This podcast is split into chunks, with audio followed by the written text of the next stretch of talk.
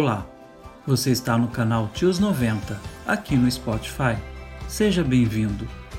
Vamos ouvir agora uma pessoa muito importante na área das artes, Helena Katz, crítica de dança e professora do curso Comunicação das Artes do Corpo, na PUC de São Paulo. Suas palavras podem nos ajudar a refletir no nosso trabalho como intérpretes de Libras. Aproveitem bem esse momento. Eu sou Helena, eu escrevi sobre dança durante 40 anos, eu sou professora lá na PUC. Eu tive a sorte incrível de viver no Rio de Janeiro, no tempo onde a vida cultural era muito rica muito intensa. E como eu nasci numa família muito humilde de imigrantes, porque meus pais é, são, eram poloneses, fugidos da Segunda Guerra Mundial. Meu pai fugido da Primeira Guerra Mundial, minha mãe fugida da Segunda Guerra Mundial, do nazismo. Então, como todo imigrante, todo imigrante tem muito clara a percepção de que a única coisa que você tem é você. Então não adianta ter bens, não adianta ter nada disso, o que adianta ter é conhecimento. Isso ninguém tira de você, onde você vai, você vai com isso, todo o resto fica para trás, na hora que você tem que fugir. Então os meus pais, muito humildes, eles a vida inteira me ensinaram que precisava do conhecimento. Então, desde muito pequenininha, eu frequentei o Teatro Municipal do Rio de Janeiro nos anos 50, porque eu nasci em 1950. Então, eu tive a oportunidade na infância, uh, nos anos 50, nos anos 60, frequentar um Rio de Janeiro com muita efervescência cultural. Então, poder ter uma boa formação porque nós éramos muito pobres, mas a gente ia lá em cima, na galeria do Teatro Municipal, aos domingos, assistir os concertos, as peças, as óperas, os balés. Então, foi uma infância muito, muito, muito privilegiada nesse aspecto. A juventude já foi uma juventude de militância, porque uh, a situação política mudou, né? Uh, quando eu tinha 14 anos aconteceu o golpe então, eu me engajei nas lutas estudantis. Estudava no Colégio Pedro II, o Colégio Pedro II tinha uma, uma, um forte engajamento com as questões sociais, estudantis, etc. Então eu me engajei nessas lutas, porque nessa militância todo mundo ajudava todo mundo, é claro, a fazer uh, o que era necessário ser feito para proteger quem precisava ser protegido. Então, a minha família ajudou muita gente, nós colocamos dentro de casa muita gente e ajudamos muita gente. O antissemitismo existe, todas as formas de racismo existem. O nosso país é um país permeado por isso. Quando você faz o que você gosta, não cansa. Durante esses 40 anos em que eu fui crítica de dança, eu sempre entendi que para você poder ter essa atividade, você não pode não conhecer o contexto. E conhecer o contexto dá trabalho, como dá trabalho em qualquer profissão. Então, eu imagino que em qualquer profissão você precisa o tempo inteiro estar muito atualizado no seu contexto, acompanhar de fato a produção de todo mundo, porque quando você vai assistir uma obra, não existe aquela obra, existe aquela obra em relação a tudo o que esse coreógrafo fez antes, a história dele, a história da geração dele, ao contexto dele, as condições de criação e produção dele. Então, você precisa acompanhar, não tem jeito, para você poder exercer essa profissão. Então, não cansa, no sentido de cansar, ou seja, você não se cansa disso, porque você continua com a curiosidade, você continua com o interesse, então, isso não cansa. O que cansa ao longo do tempo é que, à medida que você vai envelhecendo, a sua energia é menor. Então é um outro tipo de cansaço. Mas, porque, claro, quando eu era mais jovem, que eu ia para os festivais internacionais e assistia seis espetáculos num dia, eu terminava o dia menos cansada do que mais velha assistindo seis espetáculos por dia. Mas a curiosidade, o interesse, a paixão por aquilo, isso nunca ficou cansado. Faz parte e é muito compreensível. Eu jamais tomei pessoalmente nenhuma dessas desavenças. Porque quem acompanha sabe que quando um artista põe uma obra em cena, é muito ele que se vê em cena. Então, é como se fosse uma pele muito porosa que fica. Então, uma discordância é uma discordância que entra muito fundo naquela pessoa. E é só esperar passar um pouco do tempo. Quem sabe mais adiante a gente pode se entender, inclusive, a respeito do que a gente divergia antes. Eu nunca tomei pessoalmente para as caras viradas, para os desaforos. Nunca, nunca, nunca, nunca. E felizmente, o tempo sempre foi mostrando que a gente podia não se entender nisso, mas se entendia em outras coisas. E é isso que importa. Imagino que em todos os ambientes, parece que na medicina é assim também, parece que na advocacia é assim também, ou seja, onde tem gente junta, disputando lugares, pequenos poderes, nós somos mal preparados para isso, parece. São pequenos poderes, mas eles parecem grandes poderes. E as disputas são desproporcionais. Acontece mesmo em todos os ambientes, mas é fácil lidar com isso. É só você lembrar que você é muito pequeno, o mundo é maior e tudo vai passar. Sabe aquela história que a vida tem um livro com duas páginas? Tá tudo muito certo muito certo, a sua vida está maravilhosa, tudo está dando certo. Você abre o livro, tem na primeira página. Isso vai passar. Está dando tudo muito errado, tudo péssimo. Aí você abre a segunda página. Isso vai passar.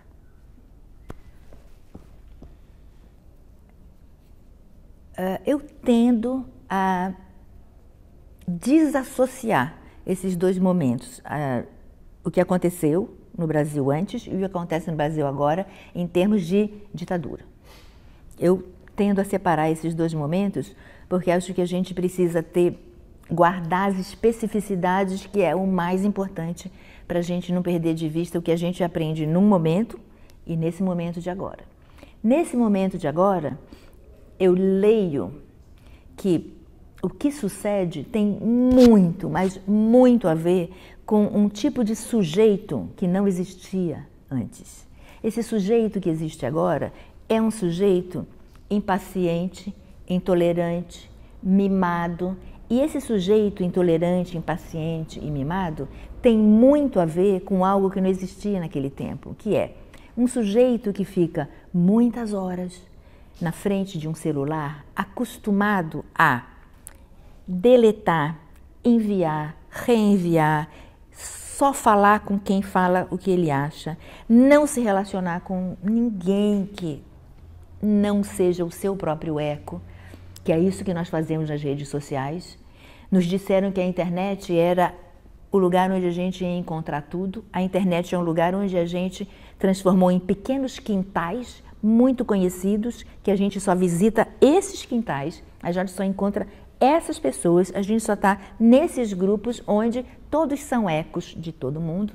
É claro que passar muitas horas fazendo isso é uma espécie de treinamento. E qualquer um sabe, qualquer um que trabalha com o corpo, sobretudo, sabe o que, é que acontece com o corpo? Um troço que você faz seis horas por dia. Modifica o seu corpo, modifica você. Então, hoje, somos sujeitos muito diferentes daqueles sujeitos, por conta desses hábitos que são diferenciados. A dificuldade do diálogo, a dificuldade do compartilhamento, a dificuldade em fazer coisas juntos. Isso é uma dificuldade que não existia naquela época dessa maneira, era completamente distinto. Hoje nós temos uma verdadeira, uma verdadeira desabilitação no encontro afetivo com os outros. A solidão é gigantesca entre os jovens, a medicalização é gigantesca entre os jovens, a infelicidade é, é, é muito é, evidente que hoje nós somos sujeitos tão voltados para si mesmos que somos sujeitos facilmente capturáveis por um tipo de promessa de que combina com a economia vigente, que é a promessa que diz: se você fizer direito, você tem sucesso. Depende só de você. Nós todos sabemos que não depende só de você, depende de uma porção de coisas. Mas para sujeitos que estão tão habituados a se auto-autorizarem a tudo, porque eu me auto-autorizo a deletar o que eu não quero, eu me auto-autorizo a ficar onde eu quero e eu me auto-autorizo a falar o que eu quero a respeito de qualquer coisa. Todo mundo fala qualquer coisa a respeito de qualquer coisa, sem ser especialista, sem ter os dados, sem ter nada disso. Então, eu acho que hoje a situação que a gente vive é uma situação de uma complexidade que merece uma atenção específica, porque a sociedade está tecida por nós. Nós, esses sujeitos mimados, infantilizados e voltados para me, myself and I. Eu não tive projetos que eu desejei fazer que eu não consegui fazer. Eu não tive. Eu me sinto uma pessoa muito privilegiada porque os projetos profissionais que eu tive, eu, que eu desenhei, eu consegui fazê-los. Os projetos acadêmicos que eu, consegui, que eu desejei fazê-los, eu os fiz e continuo fazendo. Em cada um deles, ao longo do tempo, os eixos vão mudando, mas há sempre um comprometimento com um entendimento de sujeito, um entendimento de sociedade, um entendimento de mundo que eu desejo conversar com os meus alunos, aprender com eles e com os artistas a vida inteira. Foi esse o jeito de juntar as duas coisas, a vida de professora e a vida de crítica de dança. Tinha uma sintonia no entendimento de mundo e das tarefas a serem feitas nesses dois ambientes. E felizmente, eu nunca me senti cerceada em nenhum desses dois ambientes. Mesmo pelos meus editores no jornal, mesmo pelos meus coordenadores, mesmo, nunca me senti cerceada. Eu vejo assim, num país com esses traços coloniais que nós temos, esses traços desenharam uma sociedade eh, que continuou desenhada pelos traços coloniais, que desembocaram, dos quais que tem a ver com os traços racistas, que tem a ver com os traços de desigualdade, e que esses traços, que são os traços ao longo da nossa história, eles mantêm uma espécie de subserviência que todo colonizado tem com relação ao colonizador. Uma espécie de desejo de ser o colonizador, falar a língua do colonizador, usar as marcas do colonizador, ter os valores culturais do colonizador, etc, etc, etc.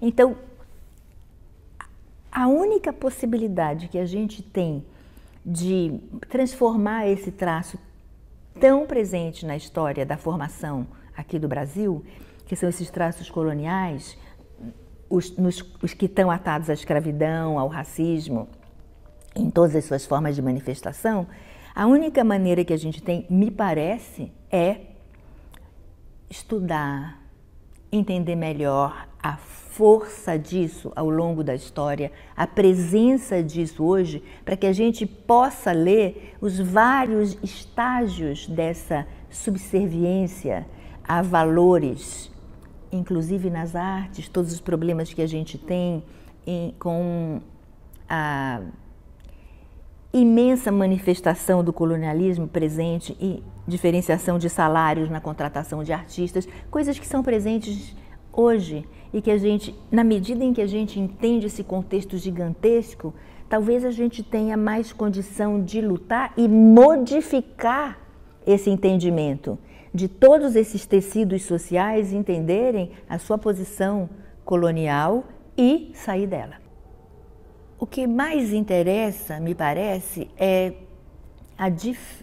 o que mais interessa para a gente compreender é uma mudança de eixo que impede a discussão política, que é essa mudança de eixo de odiar ao invés de discutir. Então, odiar um líder qualquer, odiar é, uma proposta qualquer, impede a gente de discutir essa proposta, de entender o que, que tem nela e discordar. A gente só constrói uma democracia quando a gente tem concordância, divergência, discordância, pluralidade, diversidade na convivência. O que vem sucedendo é o abandono do discurso político, a substituição desse discurso político por um discurso moral. Não são discutidas ideias, só interessa dizer quem é do bem e quem é do mal. Quem é do bem passa a ter o direito de extinguir quem é do mal em nome da salvação. Isso é um discurso messiânico, promete a salvação para aqueles que são do bem, que estão certos, que lutam por ABCD e condenam a extinção aqueles que não têm esses valores. Então, essa, essa separação entre em valores morais, que está no lugar da discussão política, é muito ameaçadora para a democracia. Os preconceitos permeiam a sociedade. Os preconceitos contra pobres, pretos, todas as formas de manifestação de sexualidades que não sejam a heteronormatividade. A nossa sociedade é tecida sobretudo pela desigualdade social. A gente começa na desigualdade social e permanece na desigualdade social. Então, os preconceitos são o nosso cotidiano. Mesmo quem acha que não é preconceituoso, que diz, ah, não, mas eu não. Eu não, mas o que, que eu faço para melhorar essa situação? Sabe, o que, que eu tenho feito para melhorar essa situação? Mesmo eu não sendo pessoalmente é, fazendo isso. Então, Acho sim, acho que o preconceito ainda tece a sociedade e ainda tece a sociedade por conta da desigualdade social ser a, a nossa principal característica. Então, aqueles que estão comendo as, a, o bolo têm dificuldade mesmo em dividir o bolo com quem não está comendo o bolo. Sempre é assim. A, a maneira de continuar comendo o bolo com tranquilidade talvez seja aplicar o preconceito de que quem não está comendo bolo é porque não merece, é inferior, não merece estar na sociedade. O preconceito sustenta isso. E o preconceito, ele imputa ao outro, ele faz, é, coloca o outro no lugar da sombra do extermínio, da, do silenciamento. É difícil pensar se o ódio ele se modifica nesse, por esses fatores. Num país colonizado, tecido pelos preconceitos eh, ao longo de toda a sua história. O fato de ter um presidente diferenciado da sua história até então, de ter tido uma primeira presidenta mulher, eu tenho a impressão que o ódio é mais insuflado pelo tipo de proposta que foi implantado do que pelo fato de é, dela ter sido a primeira presidenta mulher ou eh, do Lula sido, eh, ser nordestino. Acho que isso faz parte. Por quê? Faz parte do Brasil lidar com preconceito com relação ao Nordeste. Então, isso vai se manifestar em todos os segmentos da sociedade, porque isso, infelizmente, ainda tece a sociedade brasileira, ainda tece. Por quê? Porque aqui dentro nós temos diversos, diversas desigualdades. E a gente tem a desigualdade do Sudeste com o Nordeste. Mas desigualdade de favorecimentos econômicos mais para o Sudeste do que para o Nordeste, etc, etc, etc. Então, eu acho que essa situação é uma situação tão geral que é claro que ela se manifesta em todas as instâncias onde ela pode se manifestar. Então, isso agudizou o tipo de proposta que foi uh, implantada aqui nesses governos, mas eu acho que não, não é isso, é também isso. O uso do discurso da meritocracia, do jeito que foi feito e continua sendo feito, só reforça a desigualdade.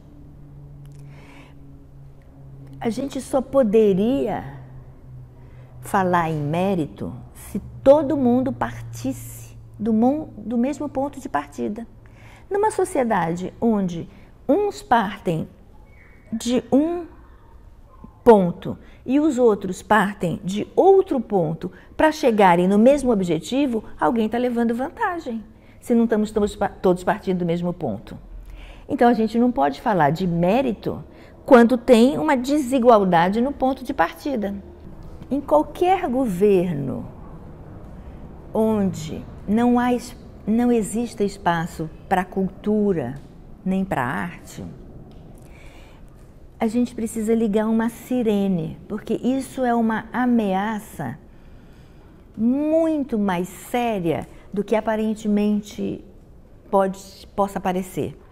Por que, que ela é uma ameaça mais séria? Porque é, retirar da população o acesso ao encontro com a arte nas suas manifestações mais plurais significa retirar do sujeito o encontro com um tipo de leitura de mundo que se manifesta das maneiras mais plurais, então se transforma em muitos tipos de leitura do mundo, que o ajuda a se situar nessa própria sociedade o ajuda a refletir sobre o mundo, o faz olhar para aquilo que ele não estava olhando antes. Eu, cidadão, quando leio um livro, eu, cidadão, quando vejo um filme, eu, cidadão, quando assisto um espetáculo de dança, ouço uma música, o que eu vou encontrando ali é um jeito de olhar para mim, para o mundo, para quem está do meu lado, para o meu governo, para minha família, de um jeito que eu não estava olhando antes.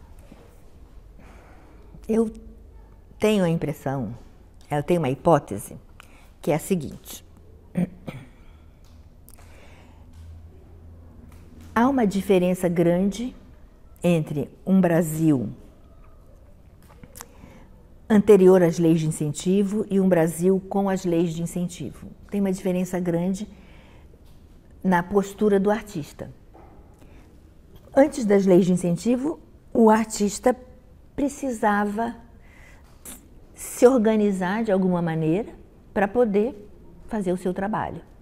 Então, o contexto era diferenciado do contexto no qual a gente vive agora. Então, nesse contexto pós-leis de incentivo, o artista se organiza de outra maneira. Nesse quadro, se organiza de outra maneira, a gente precisa entender que dos anos 90 para cá, que combina com o florescimento das leis de incentivo à cultura, esse sujeito é um sujeito que começa a usar a tecnologia. Esse, o artista é um sujeito que está na internet, está nas redes sociais, etc, etc. Então, ele também está com esses outros hábitos cognitivos que são mais voltados a si mesmo, mais impaciente, mais intolerante, mais ecos, mais voltado para eu, eu, eu, eu, eu. Eu, meu desejo, eu, o que eu gosto, eu, o que eu quero, eu, o que eu falo. O artista não escapa disso, de ser agora esse sujeito muito, muito mimado. Sujeito que nós somos hoje. Muito mimados, não gostamos de ser contrariados. Não gostamos de quem pensa diferente da gente. Nesse mundo desse jeito no qual a gente está hoje, esse mundo da sociedade Me, Myself and I, cada artista, cada cidadão, cada pessoa talvez precisasse mesmo uh,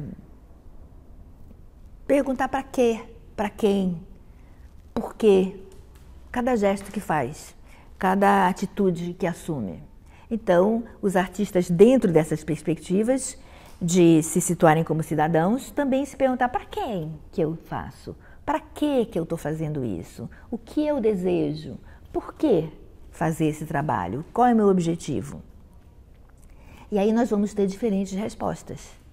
Felizmente, nós vamos ter aqueles artistas que entendem que, em momentos aonde a arte e a cultura estão cerceados na sua plenitude de produção, talvez seja necessário se manifestar mais explicitamente para buscar essa possibilidade de recuperar a plenitude de expressão. Outros artistas vão estar preocupados com outras coisas, porque assim é. E é bom que assim seja, para que haja diversidade.